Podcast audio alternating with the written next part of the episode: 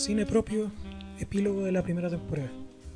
Es bastante complicado para mí grabar esto en este momento, principalmente porque nunca había grabado solo, siempre había grabado con alguien escuchándome en el momento, pero quería hacer esto, quería tener el momento para agradecer a quienes participaron en la temporada, agradecer a quienes escucharon la temporada, que tuvo un recibimiento mejor del que esperaba, la verdad y vamos a ver cómo resulta, porque la verdad es que no me considero realmente bueno para expresar con palabras lo que siento o lo que pienso. La verdad no le quería poner número a este capítulo, quería que fuera como un epílogo, porque la temporada se trató de otras personas, la temporada se trató de cada uno de los invitados que estuvieron y nunca sobre mí, y no quiero que eso cambie. Por lo tanto, la temporada quiero que quede bien cerrada en el capítulo anterior. Y en este simplemente elegir yo una película, hablar yo esta vez de una película y al mismo tiempo comentarle un poco lo que fue esta experiencia y dar estos agradecimientos que mencionaba justo antes de hablar de ella. Este 2020 no, no, no ha sido fácil para nadie, creo que no deja indiferente a nadie y es que es imposible que alguien se vea indiferente tras medio año encerrado y la mayoría de las personas lo pasamos encerrado estos últimos seis meses. Las cosas estuvieron difíciles para, para muchos, estuvimos quienes se nos hizo difícil desde lo emocional, quienes se nos hizo difícil desde el no poder estar cerca de las personas que, que queremos tener cerca en ese momento, y hay otros a quienes les costó más. Hay otros que vivieron situaciones mucho más difíciles, hay mucha gente que perdió gente querida y, y no, no quería dejar de mencionarlo en este cierre porque yo de verdad les envío la mayor de mis fuerzas y el mayor de mis cariños a cada una de las personas que están escuchando esto en este momento y que tuvieron una pérdida dolorosa, sobre todo en un contexto tan difícil como, como el actual. Un contexto en el que un funeral, un velorio no son iguales a, a como estamos acostumbrados. Y eso lo hace mucho más doloroso espero que todas esas personas estén bien y si no lo están en este momento, espero que lo estén pronto. Eh, yo les mando todos mis mejores deseos. Este podcast nació justamente por, por la cuarentena. Creo que, al menos en mi caso, y sé que en muchos casos pasa, nos sentimos solos en este encierro. Sentimos que, que necesitamos mayor contacto humano, mayor contacto, no necesariamente físico, pero estar más en contacto con personas fuera de nuestro círculo cercano o con personas fuera de, de, las personas con las que vivimos. En mi caso yo vivo con mi mamá y mis hermanos y, y, creo que nunca había pasado tanto tiempo solo viéndolos a ellos, entonces era súper complicado.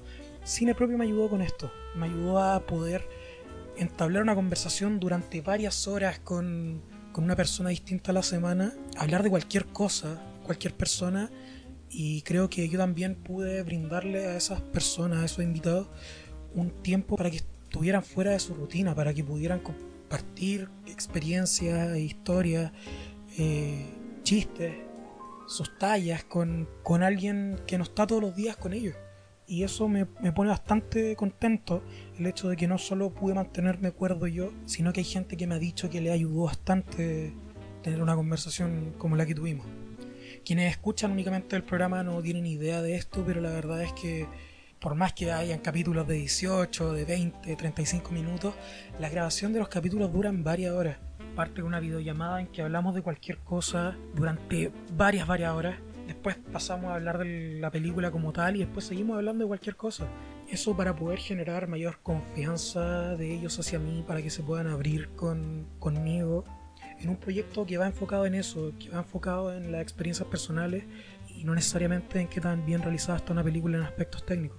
Todavía no me acostumbro, la verdad, a ver que después, cuando ya termina la llamada, aparece que duró 7 horas, 5, 6 es bastante tiempo y me encanta que esa instancia se haya dado gracias a, esta, a este proyectito, a esta idea que tuve. Que en un principio iba a durar 6, 7 capítulos como mucho la temporada, pero terminó durando más del doble, terminó durando 15. Esto porque la gente se ofreció, yo, yo invité a 4 o 5 personas y el resto fue, fue gente que se sumó, que me dijo yo quiero participar, que me dijo yo quiero contarte por qué esta película es mi favorita de hecho, creo que una de las cosas que más me gustó de grabar esta temporada fue compartir durante horas con personas con las que no había hablado nunca, o había hablado una vez, o había hablado cosas muy superficiales. Entonces creo que ahí, ahí entro a apreciar bastante el hecho de que se pudieran abrir conmigo. Creo que pude lograr eso, lograr que la gente se pudiera abrir. Siempre he sido bueno para escuchar a la gente, hablar sobre las cosas que le gustan, hablar sobre lo que les entretiene. Suelo no intervenir mucho y de hecho en los capítulos se nota eso, ya que siento que, que puede ser hasta una falta de respeto interrumpirlos cuando se están abriendo conmigo, cuando me están dando ese, ese grado de confianza maravilloso que aprecio mucho. Creo, como dije, que lo logré. Creo que la gente se pudo sentir cómoda. Creo que la gente que lo escuchó también se pudo sentir cómoda, por más que las primeras semanas quienes lo escuchaban me, me mandaban mensajes diciéndome, ¿por qué si es tu podcast hablas tan poco? Pero después como que ya entendieron más o menos el formato. Digo que me funcionó en mi experiencia hasta el momento, quizás en los últimos capítulos sea distinta, pero no creo. Digo hasta el momento porque este capítulo lo estoy grabando el 30 de agosto y seguramente ustedes lo escuchen en septiembre o en octubre. Pero como que me dio por, por grabarlo antes. Todos los sentimientos que quería expresar, tanto de la película que voy a comentar al tiro, o, o de este proyecto y de lo que significó para mí, son cosas que no me podía guardar hasta que terminara la temporada, sino que tenía que grabar ahora. Creo que no tengo mucho más que agregar sobre esto antes de pasar a hablar de la película, pero sí agradecerte a ti que estás escuchando esto, a quienes escucharon toda la temporada y a quienes participaron en ella y me brindaron su compañía en estas largas conversaciones por Zoom. Espero de todo corazón que así como me ayudaron a mí a salir de la rutina una vez a la semana, estas videollamadas también hayan sido algo agradable para ustedes como comentaba hace un rato. No sé si va a haber, no sé si va a haber una segunda temporada, quizás sí, pero de una manera distinta, no tengo idea todavía quizás un café con el invitado después de la cuarentena pueda ser una buena dinámica. Quizás la segunda temporada no se demore y llegue de una. Pero son cosas que no tengo cómo saber. En este momento quiero tomarme un descanso. Un descanso porque si bien aprecio bastante la manera en que se abren conmigo y los temas que hemos tocado a lo largo de estos capítulos, creo que también absorbo mucho sentimiento, mucha emoción en estas conversaciones y a veces igual me da hasta con los míos. necesito un descanso al menos cortito para poder dejar de absorber un poco como esponja las emociones del resto. Eh, estar más concentrado en las mías, sentirme mejor yo y poder entregar un buen contenido donde, donde no termine tan afectado después de grabar cada capítulo. Lo que sí seguramente cambie la intro porque por ahí una persona bastante cercana me dijo que la actual le producía ansiedad y creo que después de eso me di cuenta que seguramente a más de una persona le pasa. Así que bueno, hablemos de la película que elegí, de Nebraska. No voy a comentarla con spoilers ni nada, porque sé que mucha gente cuando la menciono no conoce la película. Entonces quiero que puedan escuchar este capítulo y verla después. Más encima la película en sí es muy poco spoileable, así que démosle.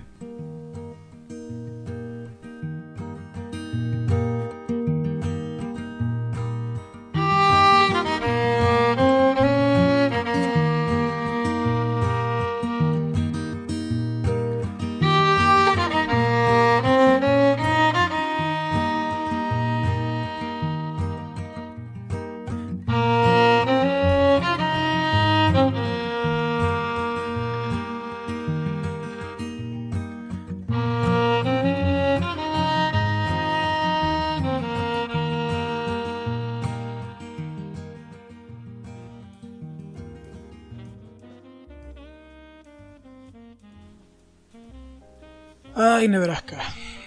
Siempre que pienso en mi película favorita se me vienen a la cabeza cuatro películas de una. Taxi Driver, Pulp Fiction, Atrapado sin salida y Nebraska. De las primeras dos creo que no hay nada que decir que no se haya dicho ya. Y entre Atrapado y sin salida y Nebraska, creo que la última es la que me llega de manera más profunda. Mis primeros recuerdos con ella, eso sí son re distintos a los que tengo ahora desde hace ya hartos años que tengo la costumbre antes de los Oscars, ponerme al día con todas o gran parte de las nominadas, al menos a las categorías principales de la ceremonia. Y recuerdo que uno de los años que más disfruté fue el 2013. El Lobo de Wall Street, Hair, Dallas Buyers Club, 12 años de esclavitud o Gravity eran las películas que más se escuchaban por todos lados. Pero había una ahí escondidita en la categoría de mejor película que me cautivó por completo. Que para mí fue la mejor dentro de ese año y que se convirtió automáticamente en una de mis favoritas de la vida esa era Nebraska. El contexto en que la vi igual fue medio complicado. Por temas familiares yo estaba viviendo de allegado en ese tiempo y ver película era de cierta forma un escape o una distracción en que ignoraba por completo el caos que pasaba a mi alrededor desde que le ponía play a la película hasta que se terminaban los créditos. Me compraba me compraba DVDs vírgenes varias veces de a uno de a dos y de ahí descargaba la película con un computador que me prestaban. La pasaba al disco y de ahí a ponerle play al DVD para conseguir ese momento de distracción. También me acuerdo de que mi mamá estaba conmigo viendo la película la primera vez que la vi y eso fue la raja. Durante varios años con mi mamá tuvimos esa costumbre de ver hartas películas y sobre todo series juntos. Era como nuestro espacio de mamá e hijo. Ojalá pronto eso vuelva a ser algo frecuente porque la verdad es que me gusta harto. Y ahora que, que estaba pensando en, en, todo, en todo esto que estoy diciendo, se me vinieron muy buenos recuerdos de esos momentos. Nebraska me maravilló desde la primera vez que la vi. Desde un principio la sentí muy real, muy cercana, tan lejos de esa película de Hollywood a la que uno está acostumbrado, que uno ve desde lo lejos. Pero como decía antes, ahora me llega de una manera bastante distinta. La película nos muestra la historia de Woody Grant, un anciano con claros síntomas de demencia senil que un día recibe una carta publicitaria que decía eres el ganador de un millón de dólares ven a cobrarlo y de paso te suscribes a nuestra revista. Porque obviamente todo era súper falso y una estafa. Como ese ya clásico mensaje en internet antiguo que te decía eres el visitante un millón, clic aquí para cobrar tu premio. Y que claramente si pinchaba y ahí el computador se te iba a llenar de mil virus distintos y el troyano es como bajar música en Ares. Era imposible que un computador saliera limpio ahí. Woody quiere ir a cobrar ese millón de dólares a Nebraska y ante el rechazo de su esposa porque esta aventura era ridícula, él intenta escaparse continuamente e intenta viajar hasta Nebraska caminando. Todo por este obviamente falso millón de dólares. Ahí es cuando entra el segundo protagonista de esta película, su hijo David. Un hijo de unos treinta y tantos, cuarenta años que no lo pasa precisamente bien en la vida. Trabaja como vendedor en una tienda de electrónica, tiene una vida completamente rutinaria y su pareja acaba de dejarlo porque él, tiene miedo al, él le tiene miedo al compromiso. Nos mencionan que su relación estaba estancadísima. Ella dice tipo, no sé si la solución es separarnos, casarnos, no tengo idea, pero hacer algo, no seguir en lo mismo. Esto es súper fuerte porque la rutina creo que está de más decir que mata muchas relaciones. El estancarse mata muchas relaciones. David intenta que su papá entre en razón lo intenta hacer recapacitar y que olvide la idea de ir a cobrar el premio, pero se le hace imposible. Hay un momento entre esta escena en que Woody le dice a David que si no lo va a dejar ir solo, entonces que lo lleve. Y David obviamente rechaza esta idea porque, porque es loquísima. Pero le responde, ¿y qué tanto tienes acá que no me puedes acompañar? Ahí David se da cuenta de que en su rutinaria vida no hay nada por lo que quedarse y decide acompañarlo. ¿Qué más da? Subámonos al auto y vamos a Nebraska. Vamos a cobrar todo millón de dólares. Un millón de dólares que nosotros tenemos claro desde un principio que no existe. Su mamá, la señora de Woody, le dice que cómo va a hacer eso, que es una locura, pero la verdad es que a David le da lo mismo. Dice en el trabajo que va a faltar porque está enfermo y acompaña a su papá en este viaje que hasta cierto punto se podría considerar ridículo, pero él quería cumplirle este último deseo a Woody. Después de todo, nadie sabe cuánto tiempo le queda en este mundo y puta, todos nos merecemos cumplir ese último deseo, ¿no? Podría inventarte que esta película me llega por haber ayudado a cumplir ese último deseo a un ser querido, o haberme relacionado muy directamente a un adulto mayor en sus últimos días. La verdad es que no, y de hecho hasta me arrepiento. La única persona mayor con la que me he relacionado más a fondo es con mi abuela, que falleció el año pasado. Y digo que me arrepiento porque si bien durante mi infancia fui súper cercano a ella, y siempre súper regalón, mi segunda mamá. La verdad es que en sus últimos años decidí alejarme por trancas que tenía yo de, los momentos más difíciles de mi vida. Y claramente no estaba bien. Obvio que me arrepiento si me comporté como un cabra chico y no vi lo que ve David en la película. No vi que a los viejos no hay que tenerle rencores y que les queda poco. Por lo que hay que aprovecharlo y hacerle lo más fácil posible sus últimos años. De hecho, tras la muerte de mi abuela terminé tomando distancia también con una de las personas que más quiero en mi vida. Pero puta, hay quienes cuestionan tus sentimientos o tu dolor, tu comportamiento en tiempos de luto y es difícil en esos momentos aguantar esa clase de comentarios. A mí, la verdad, lo que más me identifica hasta cierto punto de la película es ese David que tiene la caga en su vida. Con esos sentimientos de inferioridad, esas pegas de mierda, el no estar contento con tu vida, la falta de metas y obvio que también eso ha afectado personalmente en mis relaciones, en la manera en que yo me abro, asumo compromisos ante la gente que quiero, ya sean parejas, amigos, etc. Volviendo un poco a la película, en Nebraska podemos ver que David y Woody no tenían precisamente una gran relación de padre e hijo. Todo lo contrario, ellos eran bastante distantes uno del otro, principalmente porque Woody era alcohólico y la imagen que David tenía de él siempre fue la de un papá borracho desde que era un niño que, que esos son sus recuerdos. Nos muestra una escena que, que Woody le decía a David que, que cuando niño él le tomaba la cerveza. Y David le decía que no, que él se la putaba porque estaba chato de ver a un papá borracho. Y David le dice que no, que él vaciaba las botellas porque estaba cansado de ver a su papá borracho todo el tiempo por una razón u otra, este viaje termina teniendo un desvío hacia el pueblo natal de Woody, donde se termina armando una reunión familiar súper grande con un montón de familiares que no se veían hace mucho. Y en donde destaca, por ejemplo, que la mayoría de los hombres de la familia eran muy como Woody. Ese viejo, ese anciano de pocas palabras que tiene sus mañas y todo eso. Esta parte de la película es lo que a mi parecer la hace tan bonita y que tanto me gusta y es que al visitar la antigua vida de su papá, David puede darse cuenta de que Woody no era un viejo mañoso y alcohólico porque sí, no era así simplemente, y en realidad fueron distintas circunstancias las que lo llevaron a ello, porque no era una persona feliz con la vida que tenía, porque le había tocado difícil desde muy chico, y porque realmente siempre se habían aprovechado de él y de su forma de ser, ya que era retraído, de pocas palabras, y no podía decirle que no a nadie cuando le pedían un favor. Se revela que incluso tener a sus hijos o su mismo matrimonio fue porque ella quería casarse simplemente, no porque él tuviera las ganas. ¿Por qué digo que esto es tan bonito? Porque la manera en que David ve a Woody va cambiando a lo largo de la película. Y a medida que se va enterando de todas estas cosas, deja de verlo como a un cacho. Lo ve como a alguien a quien de verdad le tocó difícil y que eso se terminó reflejando en sus decisiones. Esto que digo yo se puede apreciar hasta en las miradas que todo esto de la película se usa con sus actuaciones.